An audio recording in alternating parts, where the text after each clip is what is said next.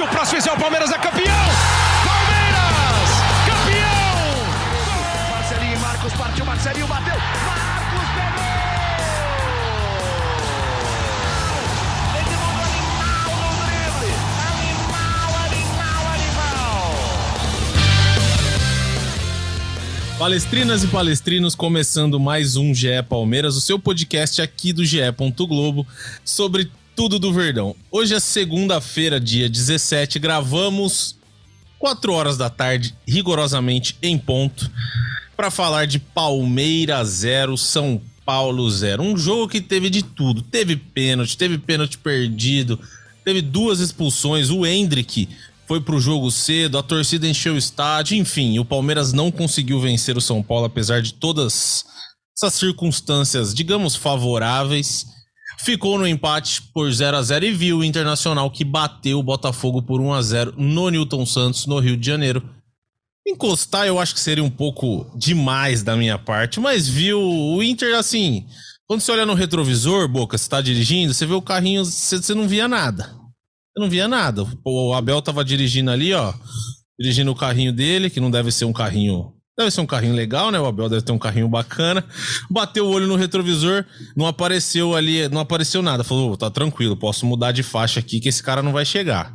Agora, ele olha ele fala, pô, tem um cara ali. Entendeu? Tem um cara ali. Se ele acelerar demais, pode ser que ele chegue. Mas, por enquanto, ele tá longe. Certo, Boca? 0 a 0 O que, que você achou do jogo? Seja muito bem-vindo. Quando surge Família Palestrina, um grande abraço para você, Emílio, Garba, sempre um prazer estar aqui com vocês. Ah, irritou o jogo, né? Não vou mentir para vocês, não vou mentir. A minha, cara, sem brincadeira, a minha campanha aqui, entre aspas, acho que eu usei a palavra errada, é, é, de, é do torcedor continuar apoiando, de esperança, porque não, não há outro motivo. Né? A gente tem que continuar apoiando muito. Eu acho que nós tivemos um acidente de percurso que foi contra o Atlético Goianiense, Goianiense na, na, penúltima rodada e um empate num clássico contra o São Paulo. Tudo um jogo difícil. Palmeiras... Mas um jogo, um jogo que, cara, você, você pega a tabela, você aceita um empate uhum. com o rival. Né? A questão é que as circunstâncias do jogo deixaram a gente muito irritado, deixou o torcedor irritado depois do jogo. Cara, um pênalti perdido por Scarpa, é, pelo Scarpa, o Palmeiras com um jogador a mais boa parte da partida e aí no final da partida com dois jogadores a mais. Então foi um jogo que assim irritou bastante. Parecia que a bola não ia entrar de jeito nenhum.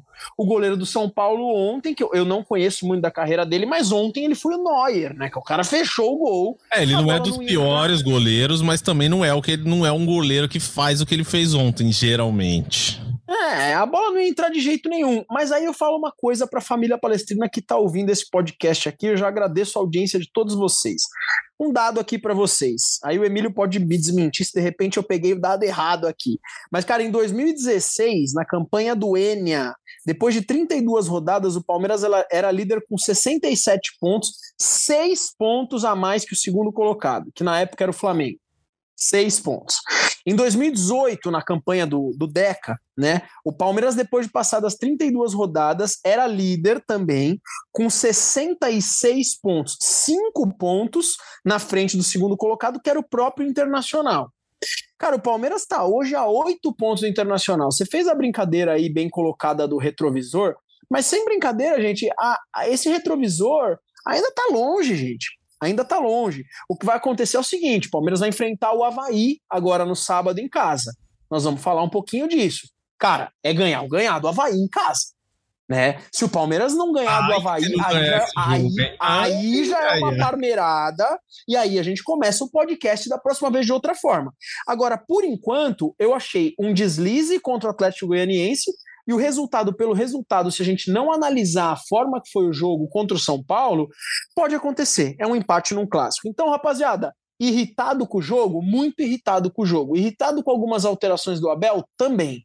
Mas seguimos, né? Avante palestra que, se Deus quiser, o título tá logo ali. Emílio, Palmeiras, geralmente, quando a gente analisa uma temporada assim de pontos corridos, são 38 rodadas e os times vão oscilar naturalmente durante o campeonato. O Palmeiras não tinha oscilado, eu acho. Tinha até feito um jogo um pouco pior ou não, mas assim, o Palmeiras oscilava e conseguia vencer. O Palmeiras jogava mal e vencia. Eu acho que o Palmeiras deu uma quedinha nesses últimos dois jogos, mas assim, o Palmeiras fez uma gordura que é exatamente para isso. Claro, o Palmeiras, pô, se pudesse ganhar todas e ganhar com 10 pontos de vantagem o campeonato, ótimo.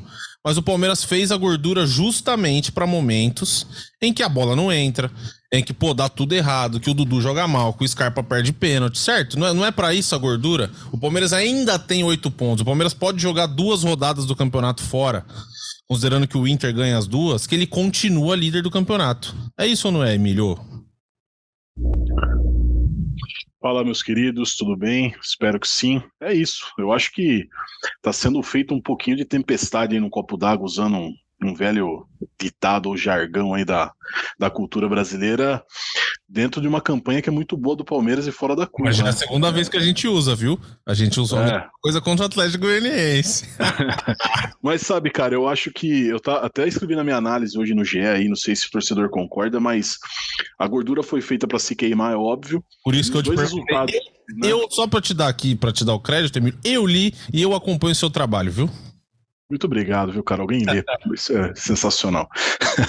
é, mas eu acho que o empate fora de casa contra o Atlético Goianiense, que é um time complicado de você enfrentar lá. Obviamente que a posição na tabela talvez não reflita e o palmeirense esperava uma vitória lá, mas o empate num clássico contra o São Paulo é um negócio normal, né? Não dá pra gente considerar que seja um grande absurdo você não empatar um clássico.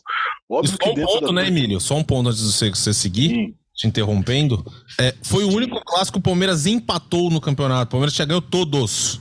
Todos. O Palmeiras jogou seis clássicos, jogou, ganhou do Santos duas, ganhou do Corinthians as duas, ganhou do São Paulo no Morumbi e empatou um. Pô, reclamar desse retrospecto também é reclamar de barriga muito cheia, né?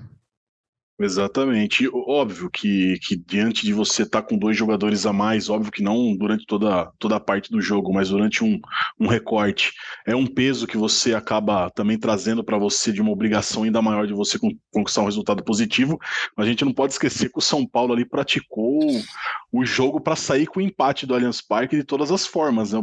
São Paulo você atacou no segundo tempo, praticamente não passou do meio campo e jogou da maneira como deu. Acho que dá para valorizar também a atuação do São Paulo, porque a, a, estratégia deles funcionou nesse sentido, e o Palmeiras também, talvez, cara, é, é um negócio meio complicado. São 66 jogos que o Palmeiras fez na temporada.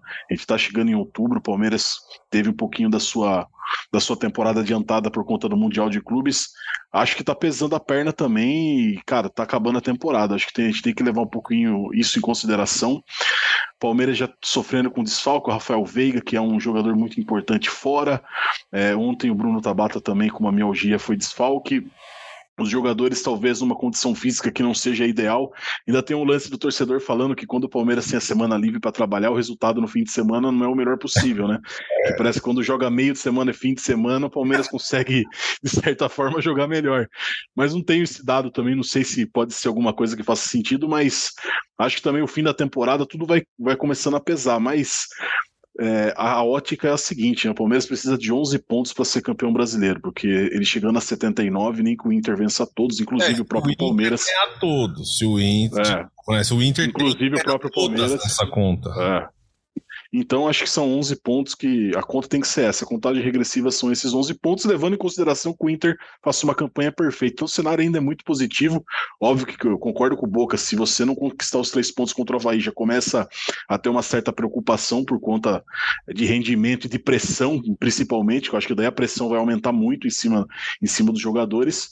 É, mas ainda não aconteceu isso. Então, vamos dar esse, esse voto de, de crédito e acho que a partida contra o Havaí, contra o Atlético Paranaense, são dois adversários em sequência, é, um time mal no campeonato e o outro já focado na Libertadores, possam ser seis pontos aí é, essenciais que praticamente aí deixaria o título muito próximo, mesmo que o Inter vencesse esses dois jogos. Então acho que o cenário ainda é muito positivo.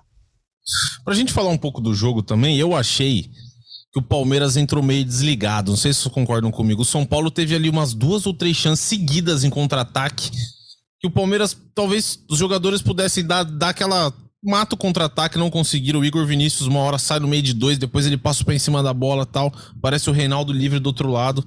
Que até acho que depois desses dois lances do São Paulo que foram bem perigosos, o Abel chama o Marcos Rocha, se não me engano, e acerta alguma coisa ali, que de fato acertou, o Palmeiras não teve mais susto. O Caleri foi dar um chute no finalzinho do jogo e foi o único chute no gol. Mas foi assim, com 30 e cacetada lá, finalzinho de jogo, enfim. Mas eu acho que faltou. Sabe o que, que eu acho que tá que, que, que vê? Porque os jogadores eles veem as coisas, eles leem as notícias, eu imagino. E começou aquele negócio de contagem regressiva. E querendo ou não, mesmo com o elenco experiente, bate uma ansiedade, né? É normal. Pô, tem gente ali do elenco que nunca foi campeão brasileiro. Então, acho que passa muito, né, Emílio Boca, por essa ansiedade. Por exemplo, o Scarpa vai lá e bate o pênalti e erra. Pô, se ele tá sossegadão, talvez ele tivesse mais calma para tirar do goleiro, porque ele bateu mal. Não sei se vocês concordam comigo. Para mim, ele bateu mal. Ele bateu meio, meia altura e não foi super no canto. É a bola mais fácil pro goleiro defender. Aí bateu mal. Aí tem o que o Emílio falou, de cera. O Palmeiras estava claramente nervoso no jogo. E o Felipe Alves, goleiro de São Paulo, na saída do campo, ele fala. Na saída do campo, não, acho que foi na zona mista. Fala, pô, a gente teve que dar uma cozinhada porque era o jeito que dava. A gente tava com um jogador a menos. Aí tem aquela bola do Scarpa, se não me engano, que ele corta pro meio e baixo, que o Felipe Alves cai no canto. Tem o lance do Merentiel.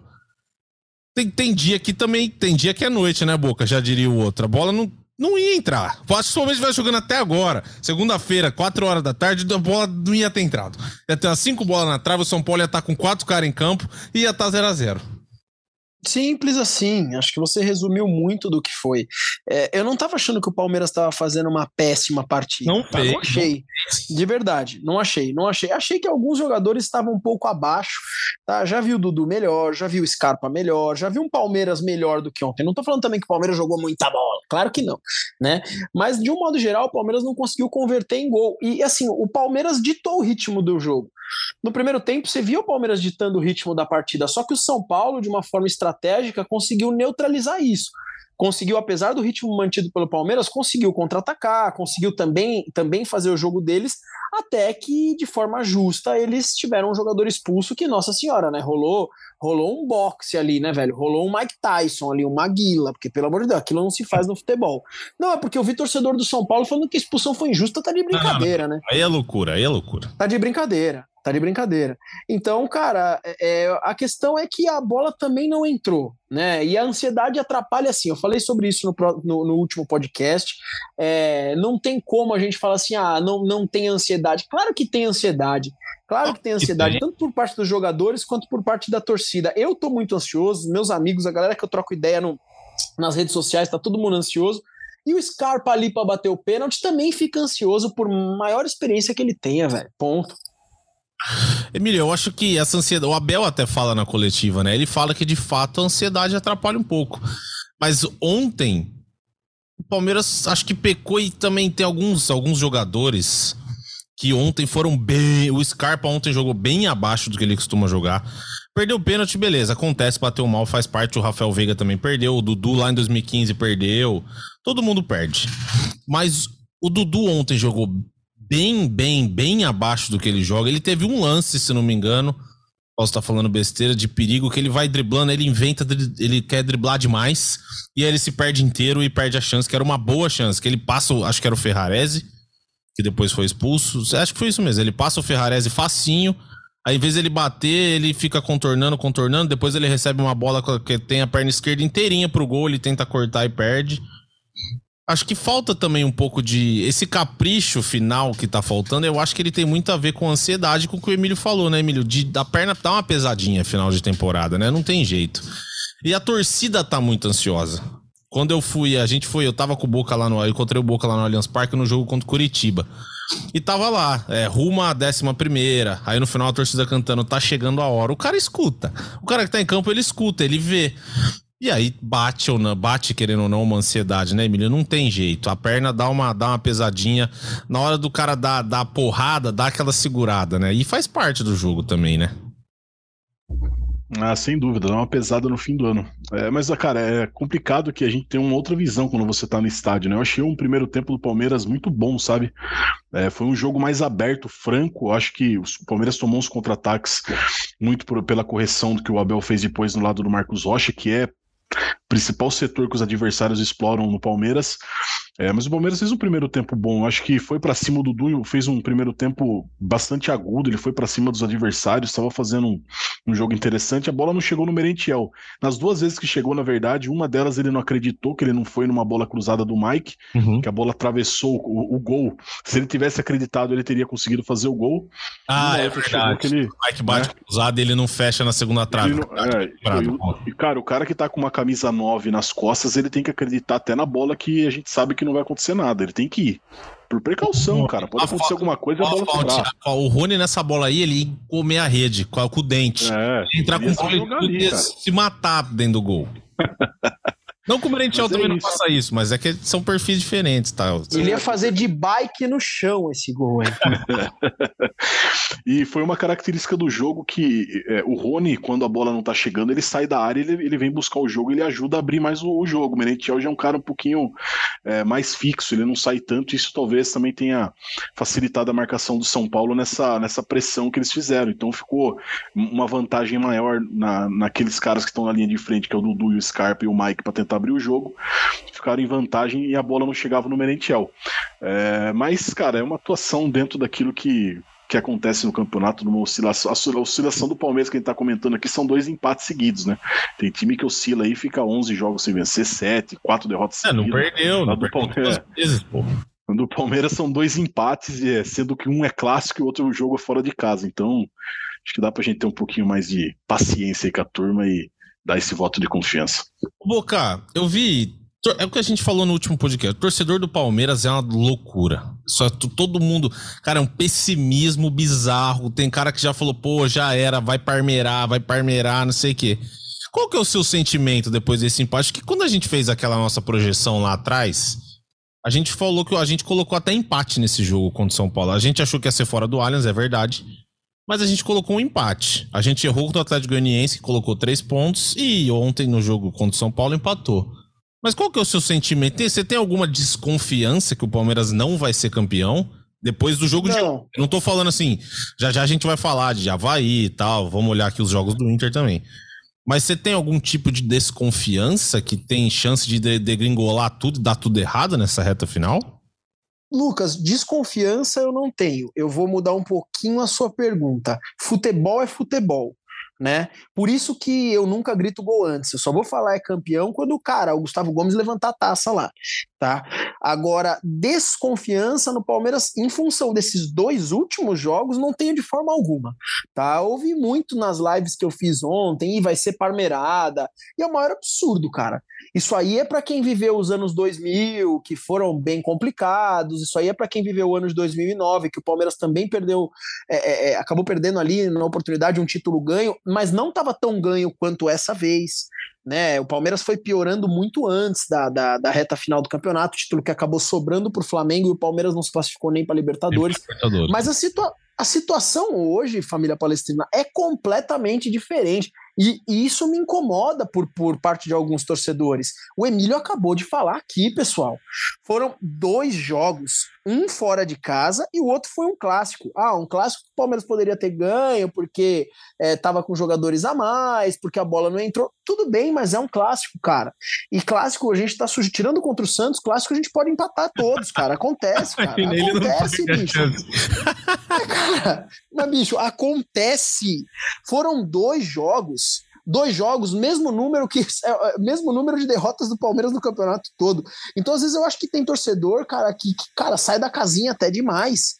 Não tenho receio, não tenho preocupação. Eu acho que assim, uma preocupação, repito, vou bater três vezes na madeira aqui. Uma preocupação ela acontece se eventualmente o Palmeiras perder do Havaí e o Inter ganhar. Puta, porque perder do Havaí dentro de casa, o Inter ganha, encosta cinco pontos. Aí eu já acho que liga-se o sinal de alerta, cara. Agora não, cara. Por, em função desses dois últimos jogos, tô fora. Não acompanho essa galera aí, não. É, eu acho que tem uma coisa, uma diferença, né, Emílio? Contra o Atlético Goianiense, de fato, o Palmeiras jogou mal. O time não jogou nada, fez um gol lá de bola parada e não jogou nada. O, o goleiro pouco trabalhou, o goleiro adversário pouco trabalhou. Se o Palmeiras repete duas atuações muito ruins, beleza, vai falar, pô, o time parou de jogar, sei lá. Não acho que é o caso também, nem seria, mas enfim Aí o cara vai olhar e fala, pô, o Palmeiras jogou mal dois jogos seguidos e muito mal. Só que ontem, contra o São Paulo, o Palmeiras jogou bem. O Palmeiras jogou bola. O Palmeiras foi. Faltou eficiência. O Palmeiras teve um pênalti a favor e perdeu. Pô, pênalti, tudo bem, tem que fazer, mas acontece e perde. Acho que passa muito por isso, né? Esse não, não dá para ser, não dá para ter essa desconfiança, esse pé atrás, como o Boca disse, também pela atuação. Se fosse uma atuação péssima, aquele 0 a 0 horroroso, até dá para você falar, pô, será que vai dar tudo errado? A oscilação vai chegar bem agora, na hora que o Inter tá voando, ganhando de todo mundo. Acho que passa mais ou menos por isso também, né? O Palmeiras jogou bem contra o São Paulo. Sim, jogou bem dentro daquilo que ele, que ele tinha à disposição, né? Talvez a gente já comece e passe a discutir eh, de que forma que o Palmeiras pode, pode evitar isso numa próxima temporada, se reforçando talvez pontualmente melhor em algumas posições. Que talvez uma oscilação também seja muito fruto de você não ter opções para você poder variar. Você olhava para o banco ontem com que peça que o Abel Ferreira poderia tentar alguma coisa diferente. Eu, sinceramente, não vejo alguém extra classe que pudesse ajudar ele e que não tivesse dentro de campo.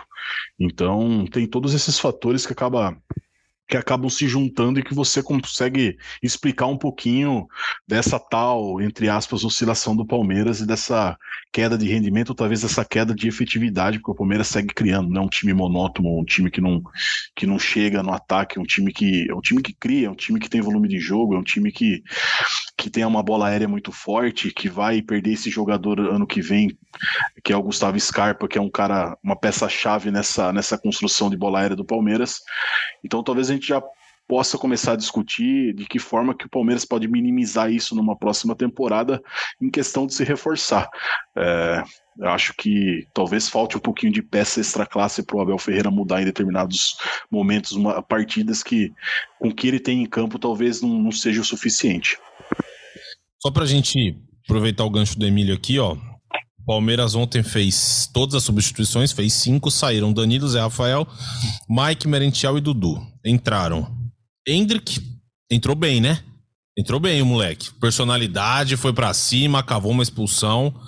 O moleque tem personalidade. O Abel acho que também tá começando a olhar que ele é bem acima do resto, talvez, né? Porque ele lançou o moleque no clássico.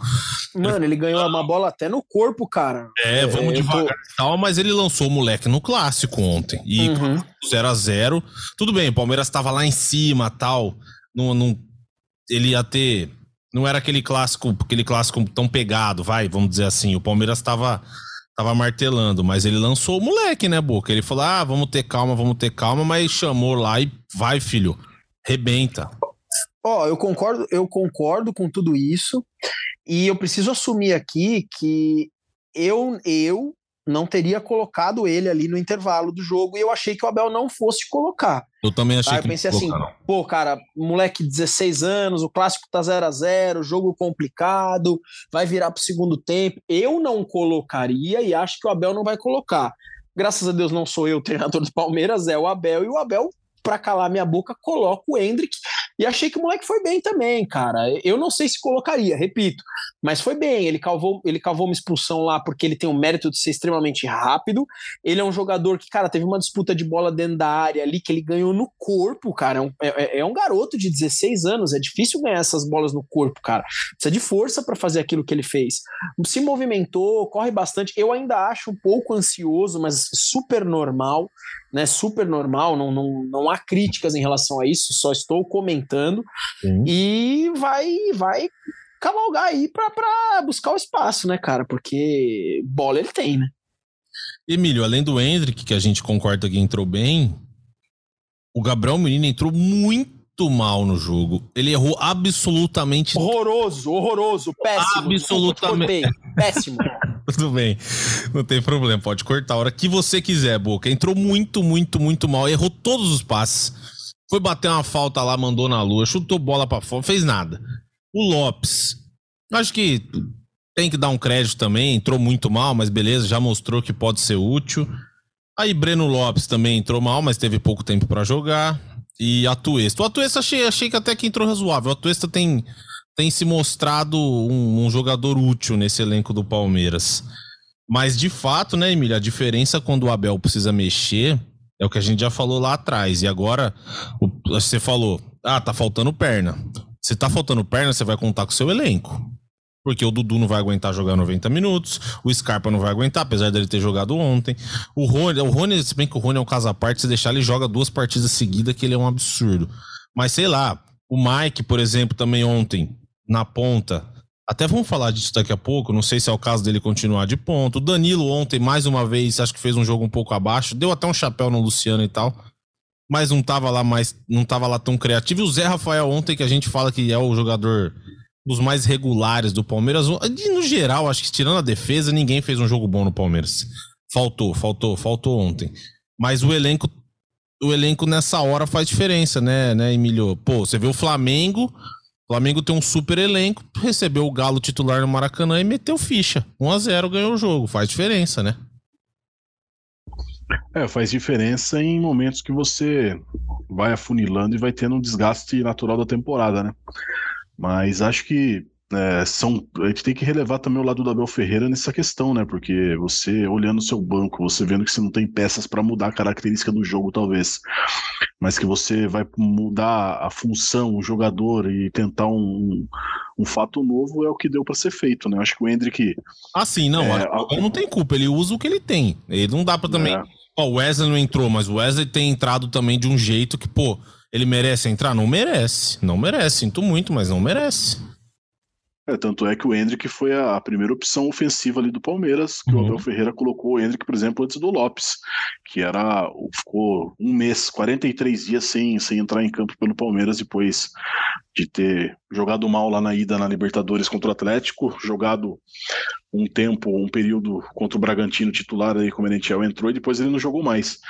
É, então o Abel tá tentando fazer essa gestão e não tinha o Bruno Tabata ontem também, que talvez pudesse ser um jogador para ajudar o Scarpa aí na, no meio campo, na, na busca por, por essa bola para tentar tirar um pouco e abrir um pouco espaço no meio. Mas é isso, é, acho que são que eu volto a falar, acho que são opções que talvez o Palmeiras precise observar na próxima temporada e talvez compor o elenco de uma maneira diferente do que hoje em dia ele tem, por exemplo, com várias opções é, no ataque, talvez no meio-campo ele não tenha alguns jogadores que ele possa mudar uma característica e melhorar essa armação, essa criatividade no meio-campo. Então, talvez acho que talvez não, certamente o Abel já já deve ter o escopo daquilo que ele pensa para a próxima temporada e o Palmeiras deve ter algumas mudanças no elenco. Acho que isso é inevitável até por questão de você dar vazão ali ao Hendrick que está ganhando espaço. Alguns jogadores talvez não tenham o que acrescentar na próxima temporada e talvez não tenham tanto espaço. Ele abre a mão para poder trazer algum jogador que ele ache mais construtor e, e mais produtivo para ele no próximo ano. Boca, vai lá. Não, tem uma lista aí, né, gente? Tem uma lista, o lado corneta do Boca. Não, não tem como, não tem como. Wesley Navarro já deu, já deu, acabou, cancela, manda embora. Wesley não, não dizem, que dizem que tem uma especulação aí do grupo City, do Bahia por ele. Se o Emílio tiver aí alguma informação aí, procede, mas isso aí eu vi, vi veicular mais de uma vez na mídia que o Wesley ele ainda tem algum mercado. O Navarro aí eu já acho mais difícil. Mano, Navarro, mano, tem mercado aqui do lado para comprar alface, cara. É o máximo de mercado que tem. Tem condição. Tem a menor condição. Não tem a menor condição. Tá não tem a menor hoje, condição. Tá hoje. Não, não é. Ah, cara, galera, é o seguinte, é que é o seguinte, vamos lá. O jogo de ontem, eu repito, eu quero passar uma vibe pra galera de esperança, de, de alegria. Foi o que eu gravei no meu vídeo da Voz da Torcida, que aqui a gente tem, cara, sei lá, 40 minutos, uma hora falando de Palmeiras, mas Sim. irritou o jogo de ontem. E aí o Emílio matou Irritou, mas aí, irritou. Cara. Irritou todo mundo que tava assistindo. Qualquer pessoa que não tava então, São Paulo se irritou. E aí você vai ver o elenco do Palmeiras, cara. É, é, eu já falei isso algumas vezes. Algumas vezes eu falei isso. A gente tem um treinador fora de série, um treinador, cara, extremamente fora da curva, mas que merecia um elenco melhor. O Palmeiras tem um time muito forte, o Palmeiras tem 11 jogadores muito bons, tá? Mas quando a gente fala de elenco, cara, nós temos uma boa zaga reserva, né? Um Luan, por exemplo, o Murilo não vai jogar o próximo jogo, se eu não me engano, não. vai entrar um Luan no lugar dele. Uhum. Show, beleza tá seguro. Se não joga o Everton, tem um Lomba, pô, sensacional, cara. Agora, cara, você pega do meio pra frente lá, não dá, cara. A gente tem o Hendrick, que é um garoto que, beleza, joga muita bola. Passou do Hendrick, meu irmão, sem brincadeira. Na, o, o Flaco Lopes, cara, a gente pode falar um pouco mais dele. Eu sei que você tirou um pouco o pé aí, Lucas, mas, cara, o valor da contratação do cara. Entendeu? Pô, pô, tá brincando também, cara. Para fazer o que ele fez na Libertadores, para fazer o que ele fez ontem, falta muito futebol. O Merentiel melhorou um pouco, mas assim, eu também vejo que falta. Então, assim, meu, é, é um treinador que merece um elenco melhor. Então tem que fazer uma lista aí, Navarro, Wesley, hum, Flaco Lopes e Merentiel tem que dar uma acordada aí também. Ó, já tô, muda de assunto aí que eu tô irritado. Não, o Merentiel, a chancezinha que ele teve ali, ele quase fez. Achei que foi mais mérito do goleiro do que, do que falha dele. Não, mas, mas oh, no começo do podcast, Lucão, no começo do podcast, você falou do lance que ele tem que acreditar até o último. Sim. Pô, o cara não veste uma camisa 9, cara, uma camisa que foi do Evair, uma camisa que foi de Osés, uma camisa que foi de César Maluco, cara. Pô, pô, cara, pô, tá de brincadeira, cara. Vai até o final ali, velho, sem brincadeira. Se você perdeu o gol, cara, mas, pô, realmente, cara, você deu um carrinho ali que você entrou, sua chuteira atravessou a rede, beleza. Agora, meu, pô, o cara não foi com tudo ali naquela bola. Isso irrita, cara. Irrita porque a gente joga um clássico. Clássico é sempre clássico, independente do Palmeiras estar tá perto do título ou não, você quer ganhar do São Paulo. Imagina a gente escrever na nossa história que a gente venceu os seis clássicos que a gente tinha no Campeonato Brasileiro, clássicos regionais. E não aconteceu ontem, cara, infelizmente. Só um número legal aqui pra gente passar pra galera. O Palmeiras chegou a 250 jogos no Allianz Parque. Aí o próprio Palmeiras fez uma artezinha aqui. Quem mais atuou foi o Dudu, com 172 jogos e 121, 121 vitórias. Depois foi o Everton. E fechando aqui o top 3, Gustavo Scarpa. Jogador, jogadores que mais marcaram gols. Dudu também, 376. Será que tá certo isso? 376? Não, 37 gols. É que o G parece um 6. Ah, bom. Ah, é. Meu Deus. 37 gols, depois Rafael Veiga. Cara, engraçado que o centroavante que vai aparecer aqui, que nem é um centroavante de ofício, é o Rony em quarto com 24 gols. E depois o Borja. Isso fala muita coisa sobre os centroavantes que o Palmeiras teve na era Allianz Parque, mas depois isso aí a gente pode bater esse papo depois. E os jogadores com mais assistências, o Dudu também, o Dudu libera, lidera absolutamente todos os, os recordes aqui da era da era Allianz Parque. Agora pra gente já falar sobre o confronto contra o Havaí no próximo sábado, 9 horas da noite. Pô, com o negócio que aconteceu que eu tava vendo na internet, que o torcedor do Palmeiras tá muito ansioso e se dependesse dele o jogo era amanhã contra o Havaí. Porque assim, é aquele jogo, sabe, assim, pô, ganhamos, pelo amor de Deus, acaba isso aqui e tal, três pontos, agora o Inter vai olhar, vai pensar em outra coisa. O torcedor do Palmeiras tá muito, muito ansioso acho que como nunca esteve para um jogo contra o Havaí, né, Boca? Se depender do torcedor do Palmeiras, o jogo já era quarta. Faz junto lá com a final da Copa do Brasil e embora. Cara, é tipo isso. A gente tá olhando no calendário, hoje é segunda-feira, o jogo é sábado, 9 horas da noite, cara. eu, eu, nunca fiquei tão ansioso para um Palmeiras Horário Havaí. Porque... também, hein? O Emílio for trabalhar nesse jogo, ele vai estar tá felizão, 9 horas da noite. Nossa, mas vai, né? Porque Thiago Ferri, Thiago Ferri tá aí há seis meses e meio de férias. Felipe Zito acabou de voltar das férias, já tá de folga tá de brincadeira, né, velho? Eu tô, eu tô ansioso por esse jogo aí, porque eu vou estar tá de folga sábado. Ah, pronto. é, Thiago Ferri volta amanhã de férias e Felipe Zito acho que vai ter uma diminuição nas folgas aí, porque tá com uma carga horária trabalhada bem baixa aqui no GE, viu? Já tá rolando um clima aqui no vestiário aqui com, com os outros jogadores aqui. Enfim, pra gente falar desse jogo contra o Havaí, o Palmeiras, como o Boca, o Boca até falou ali, não vai ter o Murilo, né, Emílio, que tá suspenso, tomou o terceiro cartão amarelo, joga o Luan, acho que aí, pô, normal, zaço, não tem nada, não, não tem nada com que se preocupar o Abel. E ele vai ter a volta mais importante do elenco, que é o Rony. Querendo ou não, é um dos principais, sei lá, se bobear, ele é o principal jogador do Palmeiras no momento ali, dividido com o Scarpa, mas acho que o Rony hoje ele é mais importante que o Dudu até pelo que ele tem entregado.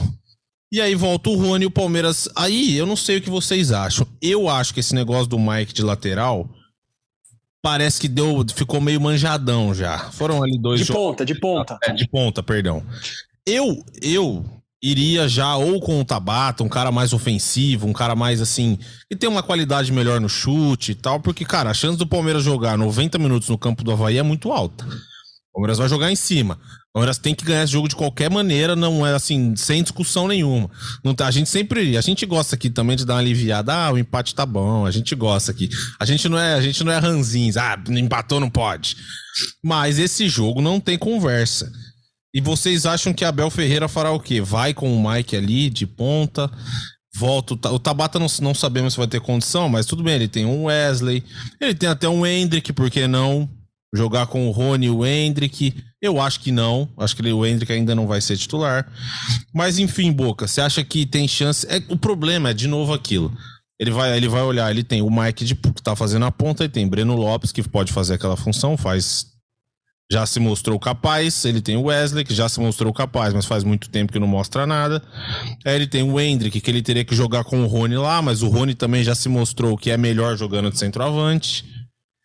Não sei. O que, que vocês fariam, Boca? Você acha que o Abel Ferreira vai com o Mike? Porque, querendo ou não, ele meteu quatro no Curitiba lá e o Mike voou e beleza. O que, que você acha?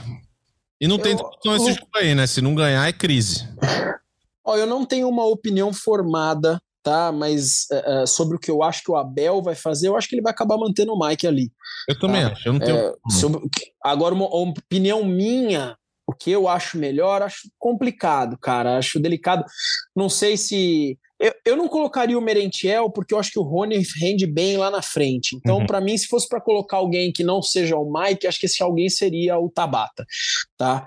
Mas eu não tenho uma opinião fechada. Agora, se você me perguntar o que eu acho que o Abel vai fazer, eu acho, só acho, não dá para saber o que é. Eu acho que segue o jogo, segue o Mike. Ô Emílio, e você? Você acha que o Abel Ferreira vai fazer alguma mudança? Além do, do a volta do Rony, claro, o Merentiel automaticamente sai do time. Entra o Luan e aí de resto todo mundo igual. Eu também acho que ele vai vai com todo mundo igual. O Abel não, já mostrou que não faz essas essas mudanças assim. Aí talvez o intervalo, né, tá aquele 0 a 0 ele vai lá e solta o combo. Aí vai Hendrick, vai todo mundo, vai para cima igual ele fez contra o São Paulo, né? É, eu também acho que ele vai manter o Mike, até pela alteração que ele fez ontem, né? Ele não tirou o Mike para colocar o Wesley, por exemplo. Ele colocou o Atuesta, ele reforçou ali o meio-campo e sem o Bruno Tabata, né? Talvez o Bruno Tabata fosse a alteração que ele faria se o Tabata tivesse disponível no jogo. O Tabata tá com uma mialgia, a gente não sabe se, se ele vai ter condições de jogo para sábado, acho que mesmo que tenha, seria difícil, seria meio que uma coisa meio que fora da lógica do, do Abel de colocar ele como titular. Então, Acho que ele deve manter o Mike mesmo. É, até porque ele não tem. Talvez ele não olhe o Wesley como uma opção nesse momento. Talvez no treinamento ele não esteja, não esteja correspondendo a ponto do Abel pensar nele como uma possível possível alternativa ali pelo lado direito. Eu acho que o, o, o Mike também tem um papel importante na, na, construção defensiva do Marcos Rocha. A gente sabe que é, quando um time concentra seus esforços para atacar naquele setor, o Marcos Rocha acaba tendo um pouco de dificuldade. Então, acho que ele, o Abel, para fazer uma espécie de prevenção, ele colocou o Mike ali e o Mike tem uma, uma saída de bola, uma qualidade melhor é, nessa, nessa transição do Palmeiras para o ataque. Então, acho que ele vai manter esse time e o Luan na defesa no lugar lugar do Murilo. Palmeiras acho que vai dessa forma. O Palmeiras que está folgando nessa segunda e se representa amanhã, iniciando os preparativos aí pro, pro jogo contra o Havaí. Um, a gente está subindo uma matéria agora no GE sobre o Veiga, ele postou um vídeo dando um pique numa intensidade bem bem forte. Eu acho que o Veiga já ultrapassou mais um mais um passo nessa nessa fase de recuperação dele. A gente não sabe se vai ter condições de jogo ainda para essa temporada. A gente acha difícil, né? Até porque o Abel é, demorou bastante para recolocar o Veiga quando ele se machucou. Ele quer ter o jogador 100%, mas é uma notícia importante para o Palmeiras essa, essa recuperação do Veiga, que vai ser ainda mais importante na próxima temporada. Que a gente não pode esquecer que o Gustavo Scarpa está saindo do Palmeiras no fim da temporada. E vamos ver que tipo de movimentação o Palmeiras vai fazer para recompor o, o Scarpa, que pode não ter feito um clássico é, fora da curva, mas é um jogador muito importante e vem sendo muito importante nessa temporada do Palmeiras. Pra gente fazer uma projeçãozinha aqui, Emílio, sei que não sei se foi você que fez a matéria, mas enfim, o Palmeiras se ganhar quatro jogos é campeão, independentemente do que faça o Internacional, o Palmeiras chega a 80, o Inter se ganhar todas vai a 78. Aí, ó, para falar aqui os jogos. Na rodada 33, que é a próxima no final de semana, o Palmeiras recebe o Havaí e o Internacional visita o Coxa. Jogo difícil pro Inter. O Coxa lá faz alguns jogos que não que tá invicto. E, pô, jogar no Couto Pereira tradicionalmente não é fácil. Na rodada 34, o Palmeiras visita o Atlético Paranaense. Atlético Paranaense reservaço aço, que tem a final da Libertadores contra o Flamengo no final de semana. E o Inter recebe o Ceará. Na rodada 35, O Palmeiras recebe o Fortaleza 4 horas da tarde no Allianz Parque e o Internacional tem um jogo difícil contra o América no Independência. O América do Mancini que vem fazendo uma baita campanha no Brasileiro e tá bem, bem querendo uma vaguinha na Liberta. Então não vai entregar fácil. Na rodada 36, faltando faltando 3 para acabar. É, é isso aí, faltando 3. O Palmeiras joga com o Cuiabá lá em Cuiabá e o Internacional recebe o Atlético Paranaense, campeão ou não da Libertadores. Se não for campeão, também vai estar tá preocupado aqui com uma vaguinha na Liberta, direto daí, né? Então, assim, vai ter que ficar esperto. Mas se for campeão, os caras vão estar tá naquela ressacona braba aí, é, o Internacional deve ganhar com tranquilidade. Na rodada 37, a penúltima, o Internacional visita o São Paulo no Morumbi jogo duro, porque o São Paulo também tá pleiteando ali uma vaguinha na pré-libertadores. Vai entregar, vai entregar. São Paulo entrega ah. Inter. Ah, eu acho que entrega. Eu acho que entrega. Eu acho que entrega. É, não, não, dá. Um time que fugiu de campo em 1942 é capaz de entregar um jogo desse aí. Ixi, ixi. Aí o Palmeiras nessa rodada 37, então, recebe o América.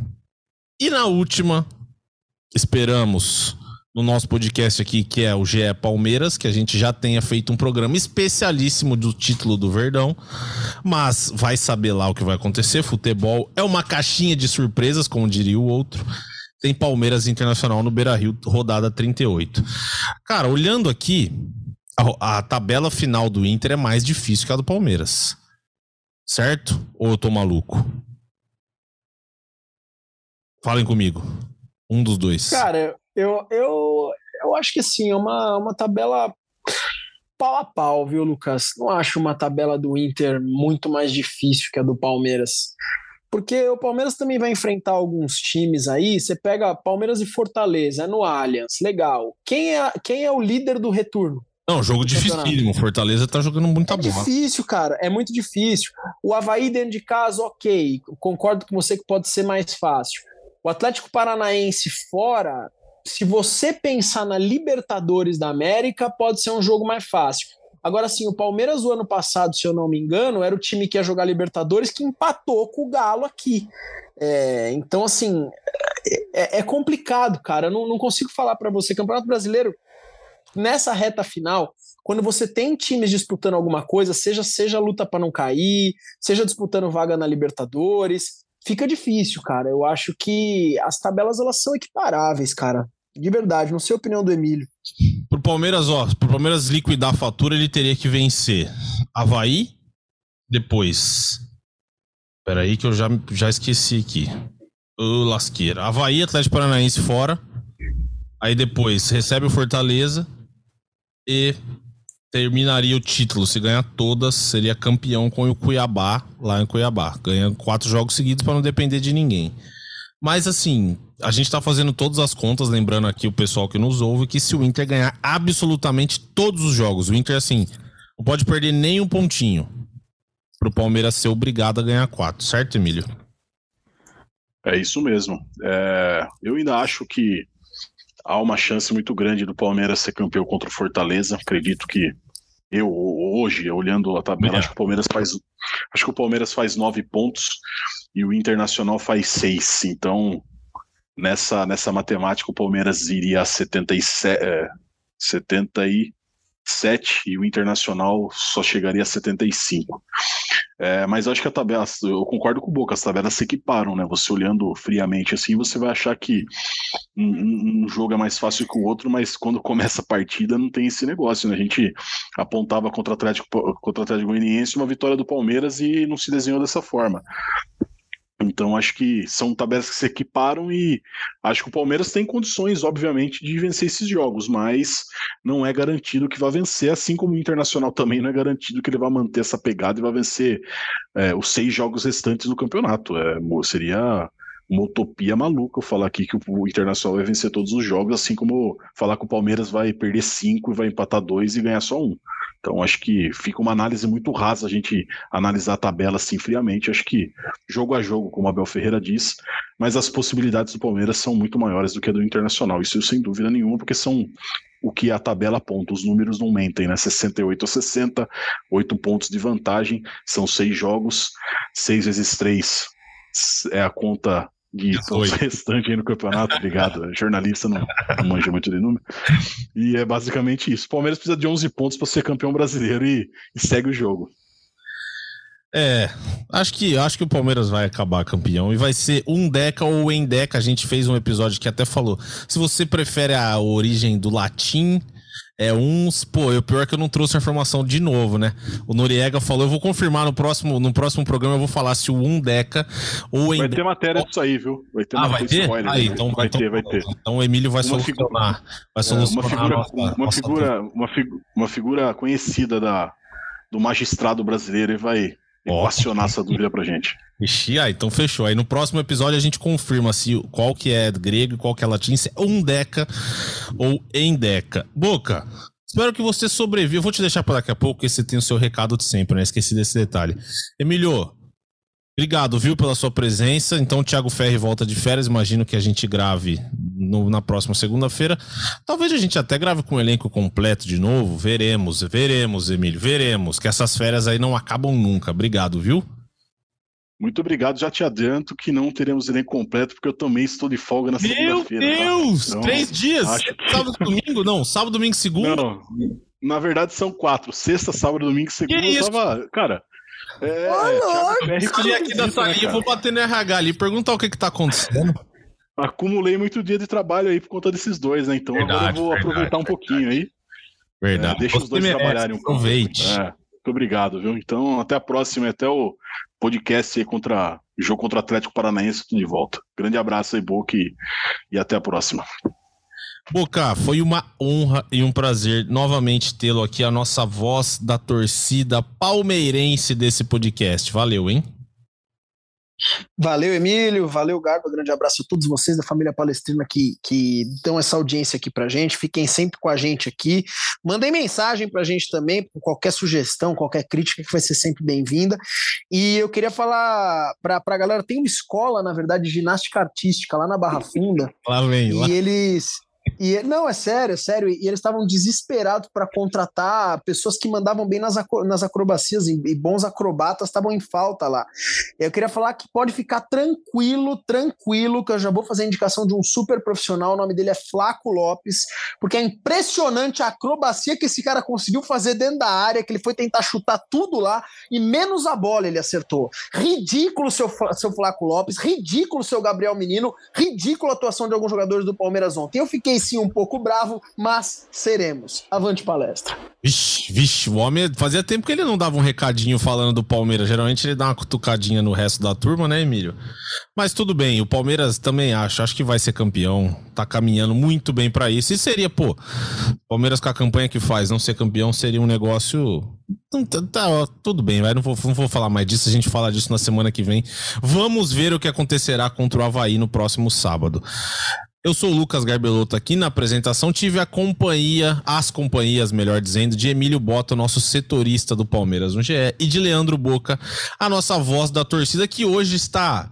Hoje ele estava um pouco tenso com o empate contra o São Paulo, mas tenho certeza que na próxima semana ele estará calminho após uma vitória, assim esperamos, do Palmeiras contra o Havaí, certo?